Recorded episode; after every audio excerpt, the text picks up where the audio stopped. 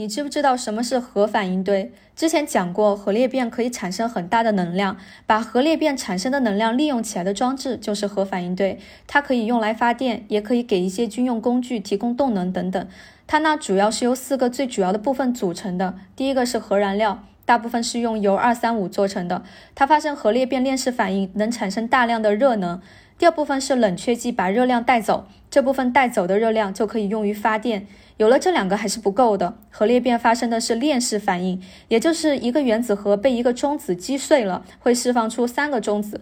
这些中子呢再去撞击其他的原子核，但如果中子的速度太快了，不容易被原子核捕获，所以呢就需要有第三个部分减速剂来给中子减速，确保链式反应的发生。除此之外呢，反应堆还需要能被控制，所以呢就需要控制棒，它可以大量吸收中。